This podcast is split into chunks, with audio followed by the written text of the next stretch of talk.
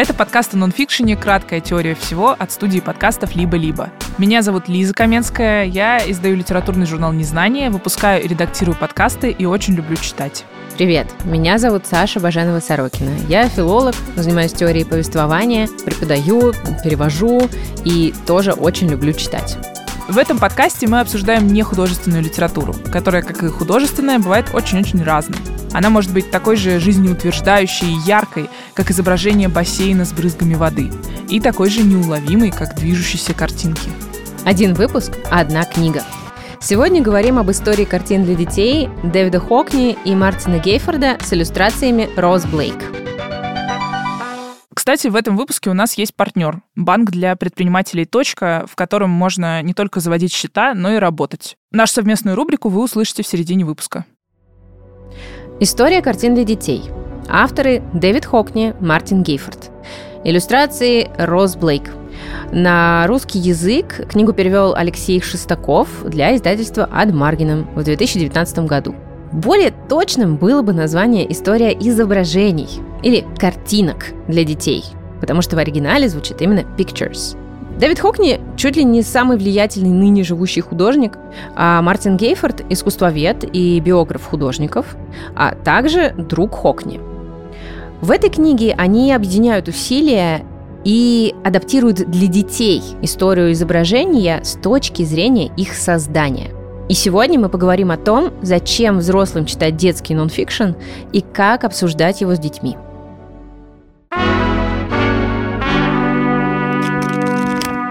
Этот разговор был неизбежен, потому что в студии есть я, которая много лет занимается детской культурой для взрослых, э, и том числе я веду телеграм-канал о детской культуре для взрослых. Это телеграм-канал 18+, это не предложение родителям, что им читать с детьми, а скорее разговор о том, что вам, как взрослым, может быть интересно в детской литературе, мультфильмах, играх, комиксах и так далее. Ну, вообще, это довольно неочевидная вещь, потому что, мне кажется, довольно сложно убедить взрослых, у которых нет детей, читать детскую литературу. Ну, мне кажется, что я бы, например, не читала бы столько, если бы не было ребенка. Ну, смотри, тут вопрос такой, что я просто не выросла. В смысле, до появления ребенка я не теряла связь вот с этой частью культуры, потому что она мне очень интересна с точки зрения того, как формируются смыслы простым языком. Это, наверное, самое mm-hmm. главное, да, то есть как мы можем о сложном говорить просто. А меня очень интересует то, как туда проникают э, размышления о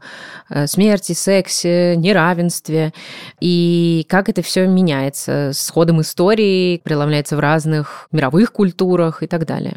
Это интересно очень, я не думала об этом. Причем даже не в смысле, что где-то что-то завуалировано, знаешь, потому что бывают такие книги, да, что мы сейчас вам конечно. расскажем, там, не знаю. Примерно про... любые. Ну да, типа там про Холокост, но только это будет про котов и мышек. Да, конечно. Вот. Но интересные и более тонкие вещи. Э, слушай, а у тебя нет такого ощущения, что ты типа теряешь время зря. Очень глупый Вообще. вопрос, но у меня все время мне хочется взять какую-нибудь детскую книгу, которую я понимаю, что мы там, не знаю, не прочитаем или она не нравится конкретно моему ребенку, и думаю, ну, типа, она же про простая. Знаешь, как с комиксами немножко такой загон. Да, абсолютно. Э, детская литература совершенно точно находится в таком же положении. Она страшно популярна, и на нее люди тратят очень много денег, но не для себя. Что смешно, потому что над ней работают лучшие иллюстраторы да, э, своего времени, лучшие художники, которые есть.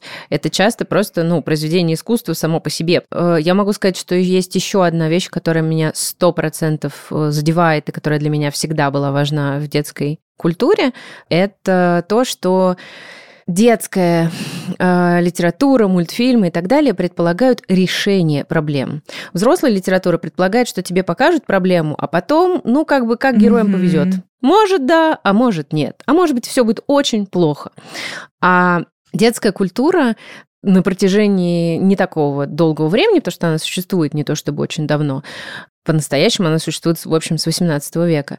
Она предполагает, что вам нужно придумать как стало бы лучше героям, которые оказались без дома с ужасными родителями, которые оказались во время войны, которые оказались э, в полной бедности, у которых нет друзей, которых э, унижают в школе, еще что-то. Вам нужно придумать, как им выплыть. И, по сути, это, в общем, философская задача.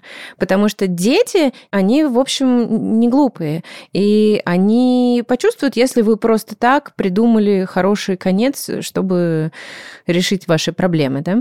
Ты меня сейчас э, быстро за пять минут убедила, что мне надо начать читать детские книги, которые не хочет читать мой ребенок, потому что я недавно пошла на э, благотворительный маркет э, книжный и купила там э, знаешь, у них есть серия книг для детей про философов разных. Да, обожаю их. И я да, купила маленький про- театр Ханны Аренд. Вот, э, да. я ее и купила. Я купила маленький театр Ханны Аренд.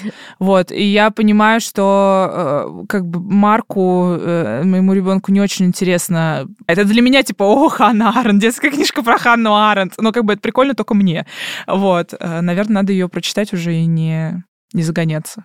А, Но раз уж ты начала говорить про то, какое вообще место занимает детская литература и детская культура в общей культуре, можешь рассказать еще немного про то, почему у нас до 18 века не было детской литературы, детской культуры, потому что, мне кажется, сейчас это не очевидно. Ну, мы настолько привыкли, что мы каким-то определенным образом относимся к детям, да, что это отдельная какая-то категория, а не просто маленькие люди, которых надо нарядить так же, как нас, и отправить работать в поле.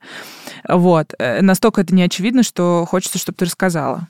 Ну, собственно, ты вот уже части рассказала, потому что... Я тоже кое-что знаю, да, в этом подкасте. Почему я не удивлена?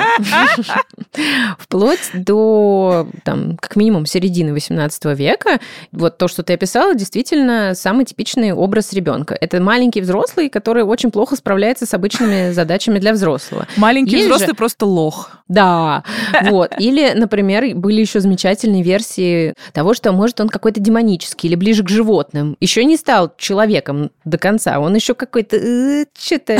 В общем, понятие детства как времени, когда у нас неограниченное воображение, когда э, вот это соединение понятий детства и чистота, например, Да, это абсолютно дело рук некоторого количества философов э, и просветителей XVIII века, да, включая Джона Лока и э, Жан-Жака Руссо. Вот. Детские книги существовали, но в основном они были такие, типа, не сморкайся в скатерть. э, Как будто это когда- когда-то помогало детям не сморкаться в скатерть. Да, вот. А, то есть были такие книжки, которые, ну, очень прескриптивно объясняли, что в жизни делать. А, были э, книжки по обучению катехизису, вот, и какое-то количество, ну, понятно, учебников. Но учебники тоже тогда не предполагали, что детям нужно что-то объяснять по-другому, чем взрослым. И это нас ведет к нонфикшену, собственно, А, потому что понятие научно-популярной литературы для детей и объяснение хорошего, понятного для детей. И это довольно поздний продукт. Бум, расцвет научно-популярной литературы для детей – это конец 20 века. И зато сегодня, опять же, к вопросам о том, зачем читать э, взрослому детские книги, и если у вас нет детей. Моя любимая э, совершенно как-то фишка – это когда я ничего не понимаю в теме, взять детскую книжку по теме. Например, берешь книжку «Электричество», 7-8 лет, замечательно. Ты поймешь про электричество больше, чем если ты сразу возьмешь учебник для вузов про электричество. И есть еще очень интересный момент такой, что часто научно-популярная литература для взрослых, как мы с тобой в предыдущем сезоне заметили, а, делится на то, где очень серьезный факт-чекинг и все проверки пройдены. И тогда это обычно написано довольно сложным языком, Мгм. или то, что написано очень популярно, легко и понятно, и ты не понимаешь вообще, чему из этого верить, а чему нет. Детская научно-популярная литература, как правило, очень хорошо проверяется, потому что научный редактор смотрит за тем, чтобы, значит, ребенку все-таки совсем фигню не рассказали. А при этом это написано действительно живо, весело, интересно. Да. Ну, мы с тобой, я думаю, довольно хорошо ориентируемся в современном российском книгоиздании, и когда мы говорим про детскую литературу, которая хорошо проверяется, мы говорим про какие-то, ну, определенный пул там независимых независимых издательств. Издательств. Да, у которых очень хорошая команда, и действительно книги ну, просто высокого качества. Да. А есть же еще тонна других детских книг, на которые я вообще довольно редко смотрю, потому что я что-то покупаю либо в интернете, либо в каких-то независимых книжных. Конечно. Нет, есть очень разная детская литература, и она тоже в общем, удивительно, но это спектр. И да, я вижу периодически, особенно когда хожу, например, на книжные ярмарки. Там вот можно встретить одновременно, значит, какие-то роскошные издания, там, «Самоката», «Белой вороны», «Поляндрии», «Пешком в историю», «Карьера пресс», которые делают много классной, хорошей а, нон-фикшн детской литературы. А, и вижу рядом очень-очень разные версии того, что может случиться, в том числе, ну, там, от AST Exmo, потому что они покупают и дорогое, хорошее, и любое. Вот. И тут, ну, совершенно русская рулетка начинается. Ну да. Книгу, которую мы сегодня обсуждаем, выпустило как раз независимое издательство Адмаргинем, которое выпускает и хорошие книги для взрослых, и хорошие книги для детей, и, короче, разные хорошие книги.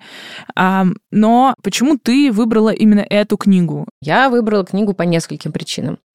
Во-первых, э, я как э, несостоявшаяся художница все время скупаю книги по искусству, и книга «История картин для детей» для меня выделяется, потому что она не описывает просто вот главные картины, которые тебе ребенок стоит узнать, а рассказывает именно историю инструментов, историю того, как менялись техники производства картин. Угу. И с другой стороны, это потому что один из двух авторов это Дэвид Хокни. Дэвид Хокни мой кумир, и я, в общем, очевидно, готова что угодно от него читать. В данном случае хорошо, что это что-то мне кажется действительно интересным.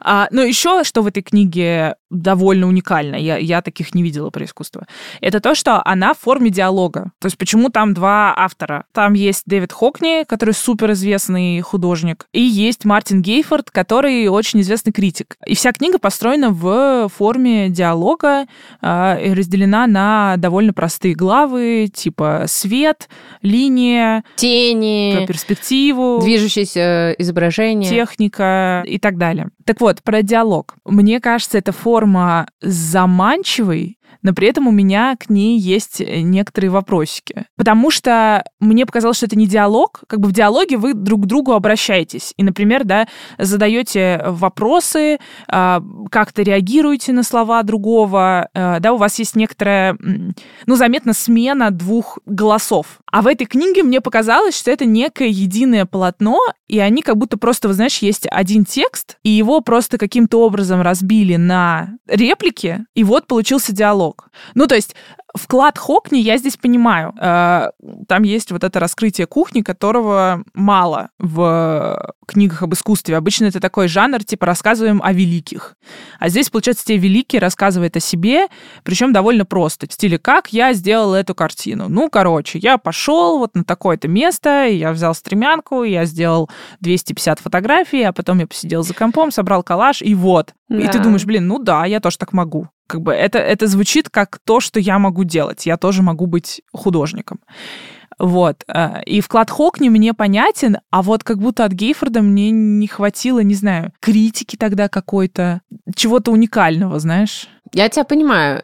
У меня тоже были вопросы к диалогу, тем более мне интересно, что Хокни и Гейфорд знают друг друга более 30 лет, э, и мне здесь очень хотелось бы увидеть дружбу какую-то. И здесь я думала, что у нас есть интересный твист, потому что на самом деле э, история картин или картинок да, для детей — это адаптация взрослой книги «История картин», которую Хокни и Гейфорд э, написали для широкой аудитории. Структура у этих двух книг практически одинаковая. Да? В взрослой книге есть заметно больше материалов, также больше обнаженной натуры и всяких таких штук, а, но при этом это тоже диалог, э, это тоже тематически расставленные главы. Вот.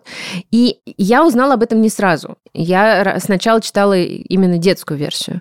И когда узнала, то подумала, что «О, ну сейчас я ее прочитаю, и как бы все вопросы вопросы снимутся, потому что, наверное, они почему-то решили, ну, вот этот диалог порезать так, чтобы было все mm-hmm. гладенько как вот BBC-программа какая-нибудь там про животных или про что-то. Просто идет вот такой удобный нарратив, но двумя голосами. Mm-hmm. Вот. А оказалось, что это не совсем так. Оказалось, что у них просто такая дружба. Кто знает.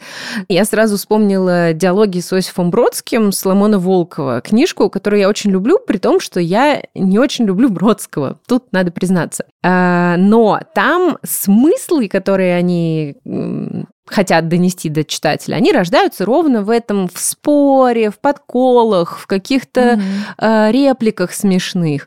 То есть в том, что есть живая речь. А тут у них уже смыслы заготовленные, они просто их э, чередуют. Да, а здесь очень-очень э, гладко. Вообще-то, если не читать все время, что это сказал Мартин, а это сказал Дэвид, то в половине случаев все равно, кто это сказал. Это мне сказал Хокни или это мне сказал Гейфорд.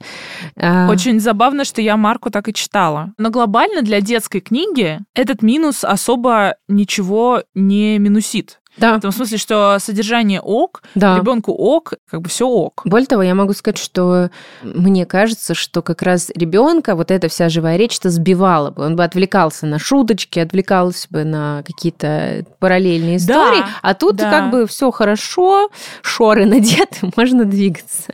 И графически этот диалог так разделен, что у критика, да, у Гейфорда, да. у него обычный текст, который обычным шрифтом набран, а у Хокни текст, который набран таким вычурным угу. шрифтом, которым, например, я до сих пор путаю буквы М и Т. Все так. И кажется, что мы обсуждаем какую-то очень мелкую деталь, да, типа, ну, шрифт и шрифт. Ну, как бы бывают книги, где, я не знаю, очень узкие поля, и ты думаешь, ну, ладно, как бы, что поделать, прочитаю. И тут тоже, ну, шрифт и шрифт.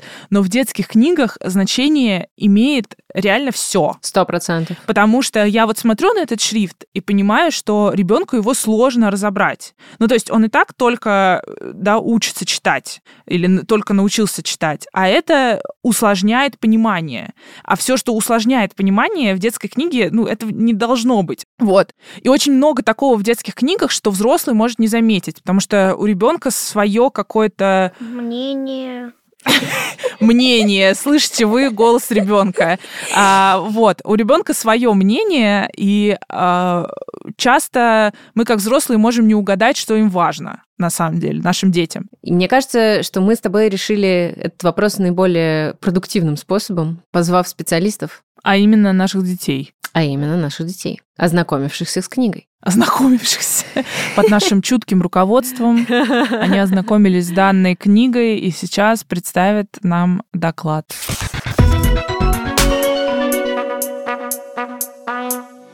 Всем привет, меня зовут э, Глаша. Я очень люблю аниме, рисовать, э, читать и все такое. Ну, короче, всем привет, меня зовут Марк, я начальный подкастер, я люблю писать книги, я играю в Among Us. Кстати, я в первом классе, и мне 7 лет. Я тоже в первом классе. Скажите, можно ли, ребят, задать вам э, несколько вопросов про книгу? Разумеется. Супер. Давайте начнем с вот чего, с того, какое изображение вас больше всего привлекло, больше всего вам запомнилось. Можете немножко рассказать про это и про то, почему оно вам было интересно? Окей, okay, мне понравился художник под именем Ян Ван Эйк на странице 63. Есть очень реалистичная картина Мадонна Каноника. Тут как бы... Мадонна есть. Ее зовут Марижа. Богоматерь Мария, да, или она же Мадонна, да. И кто у нее на руках? Иисус Христос голый. Да, все верно абсолютно. Очень реалистично голый. И что мне больше всего понравилось, золото очень э, передалось круто. Как будто позолочен холст, да? да? Так, теперь я могу? Да, Глаш, расскажи, какая у тебя любимая картина. На развороте 112-113 есть э, фото моей любимой видеоигры. Монумент Вэлли! Да, Монумент Вэлли. Да. Э, слушателям, если кто-то э, не знает эту игру, очень советую. И она еще очень красивая, да? То есть тут, Да. наверное, смысл-то Да. в том, что Хокни там так и пишет, что э, видеоигры — это возможность теперь находиться внутри картин и по ним путешествовать. А скажите, про что вам было интереснее всего прочитать? Разворот, в котором рассказывается про этого Ван Гога, и поскольку я очень люблю аниме, в том числе я люблю из этого Японию, ну, скорее наоборот, из-за Японии люблю аниме.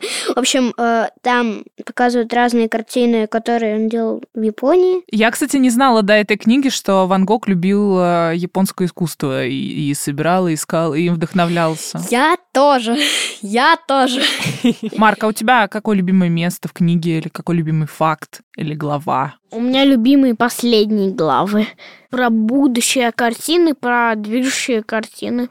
А что тебе там больше всего ну, запомнилось или впечатлило? Путешествие на Луну. «Путешествие на Луну» — это фильм э, Мельеса, собственно, о путешествии на Луну, но он довольно удивительно смотрится, потому что это статичная камера, которая смотрит просто на, на самом деле, театральную сцену, где Мельес, он как бы понял, что можно делать фокусы с помощью камеры. И поэтому он Фокусы. делает фокусы-покусы с помощью камеры, и там что-то исчезает с помощью монтажа. Короче, очень прикольно. Мне кажется, интересно смотреть с э, детьми, потому что, ну, это реально больше ста лет назад снято кино про путешествие на Луну. А, Если посмотреть фильм, там взрывались какие-то космические чебуреки. Ты продал всем фильм. Я сначала не понял, почему он разноцветный, а потом понял. И почему же? Дэвид Хокни сам, наверное, на компе раскрасил. Ну, то есть Ну. кто-то его совершенно точно раскрасил, это правда. Но именно Дэвид Хокни. Нет. Но было бы, конечно, прикольно, если бы Дэвид Хок не перекрасил путешествие на Луну. Да. Мы ему дарим свои идеи. И да уж. Хотели еще кое-что у вас спросить. Скажите, ребят, чем вам вообще понравилась книга, а что бы вы в ней изменили? Больше всего мне понравилось, что это вообще для детей.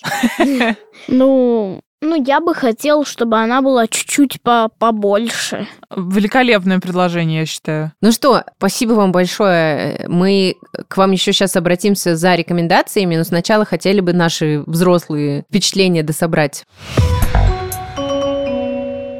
А перед тем, как продолжить обсуждение книги, наша обещанная рубрика с банком «Точка». Этот выпуск мы не могли записать очень долго, хотя книгу прочли быстро, она короткая. Весь затык был в том, как собрать себя и двоих детей в одно и то же время в разных студиях в разных городах. Сначала дети заболели. Потом наши расписания с Сашей и детские расписания не совпали. А потом дети снова заболели. Так случается с детьми довольно часто. И все это только одна запись одного выпуска подкаста.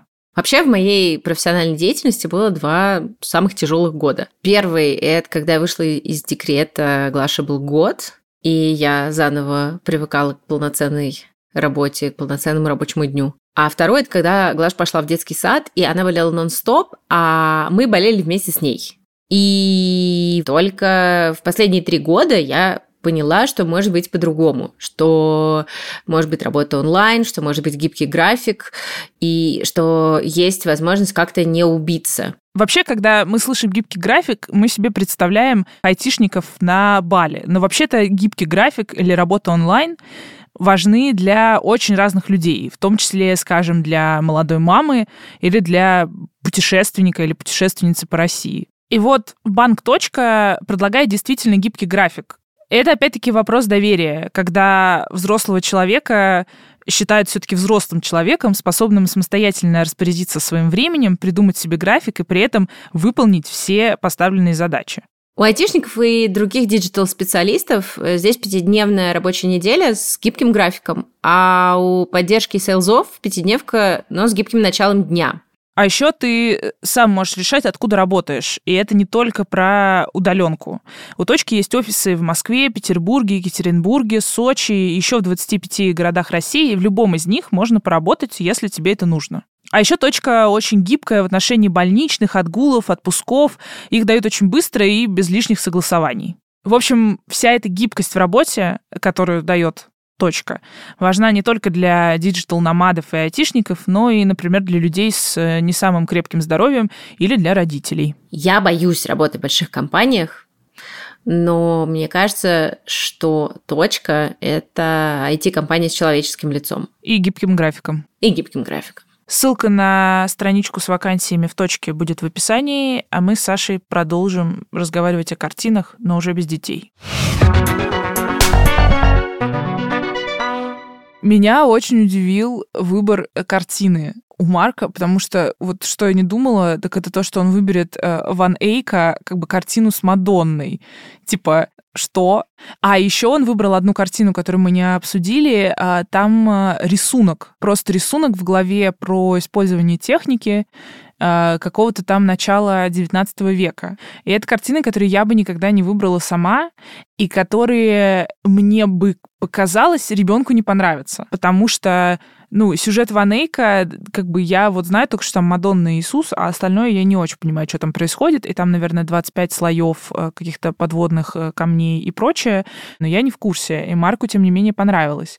И это для меня важное открытие в том смысле, что ребенок всегда способен удивить и что я выбираю книгу по критериям, типа, вот, классно, там художник рассказывает про свою практику, и Марк узнает про современное искусство, а ему на самом деле интересно посмотреть фильм 1902 года, как бы Жоржа Мельеса, и на Ванейка посмотреть, потому что он такой, вот, смотри, как здесь морщины изображены, это супер реалистично, это вау. Я могу сказать, что у Глаши тоже все это работало несколько не таким прямым путем, как я думала, и тоже есть места, где мне казалось, что это будет ей супер интересно, интересно, а оказалось, что это место ее, ну, нормально, но не задело как-то. Да, да. И эта работа просто удивительна, что мы прочитали главу про кино, в которой рассказывается про фильм «Волшебник в стране Оз» и про такой прием, что э, этот фильм начинается как черно-белый, а потом, когда главная героиня попадает в страну Оз, фильм становится цветным. И это как бы вау. А потом э, я увидела, что он рисовал свой комикс там типа то ли черной ручкой, то ли черными карандашами, а потом он сделал отдельную третью главу, и он такой, в этой главе появится цвет. И в этой главе герои становятся цветными. И я такая, блин, ну это явно влияние книги, но при этом вообще не такое, как я ожидала. И у него еще есть такой концепт, э, когда он говорит, у меня ноль фантазии, или у меня сто процентов фантазии. И он как бы заряжается от чего-то фантазии. То есть он говорит, вот мы вчера посмотрели фильм, и у меня после фильма было сто процентов фантазии. А сегодня, типа, я встала, у меня ноль процентов фантазии. И я его понимаю. Ну, то есть это про вдохновение. да. Типа иногда ты просыпаешься и смотришь в белый лист и думаешь, я ничего не могу сегодня, у меня нет никаких идей. Вот. И я отчасти об этом думаю, когда выбираю книги. Потому что есть книжки, которые, в общем, просто текст, а есть а, книги иллюстрированные или энциклопедии, которые он может взять, полистать и зарядиться фантазией. То есть я про это думаю как про такие аккумуляторы. И вот история картины, она может так работать. Офигенно. Вот. И вообще я люблю книги, которые работают на разные возраста, потому что вот эта книга «История картин» а, у Марка была в три года, когда он еще не умел читать.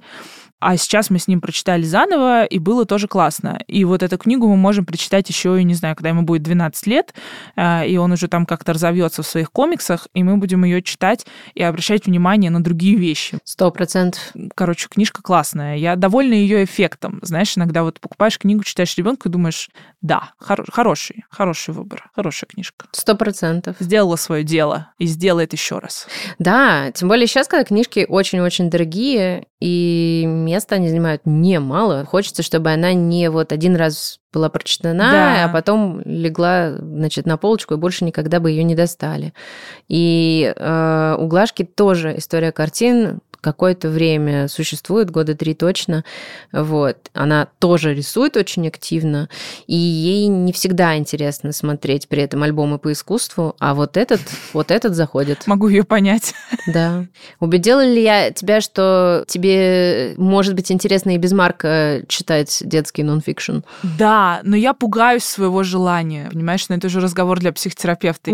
Что это будет слишком легко читаться, и это как бы слишком хорошо. Знаешь, слишком хорошо, чтобы быть правдой. Вот. Но, но я попробую. Ханну Аренд я точно прочитаю, потому что вряд ли Марка в ближайшее время заинтересует э, розовая книжка под названием «Маленький театр» Ханны Аренд. Мне пора перестать себе врать, что все те книги в количестве 100-500 штук, которые я покупаю Марку, я покупаю реально Марку. И начать их читать самой уже. Но мне кажется еще, что просто супер важно, э, обсуждаешь ты это со своими или с чужими детьми, да, что когда ты э, читаешь детскую книгу, и она тебе интересна, то ты ее можешь дальше и с ребенком обсудить нормально. Да. И говорить точно стоит о том, что тебе самой интересно. Потому что если ты берешь книжку, потому что ты считаешь, что эта информация должна у твоего ребенка как-то улечься, э, и потом ты будешь его спрашивать: ну что, что ты узнал из ну этой книги? Ну-ка, расскажи, как работает электричество. Да. Быстро. Да, то это не диалог. Извините меня, Хо Хокни Гейфорд. Это не диалог. а, диалог — это когда нам обоим интересно. Сегодня мы рекомендуем книги. Первое – это «Драконы. Удивительные создания всего света». Автор Драконтис Куратория – это как бы никнейм.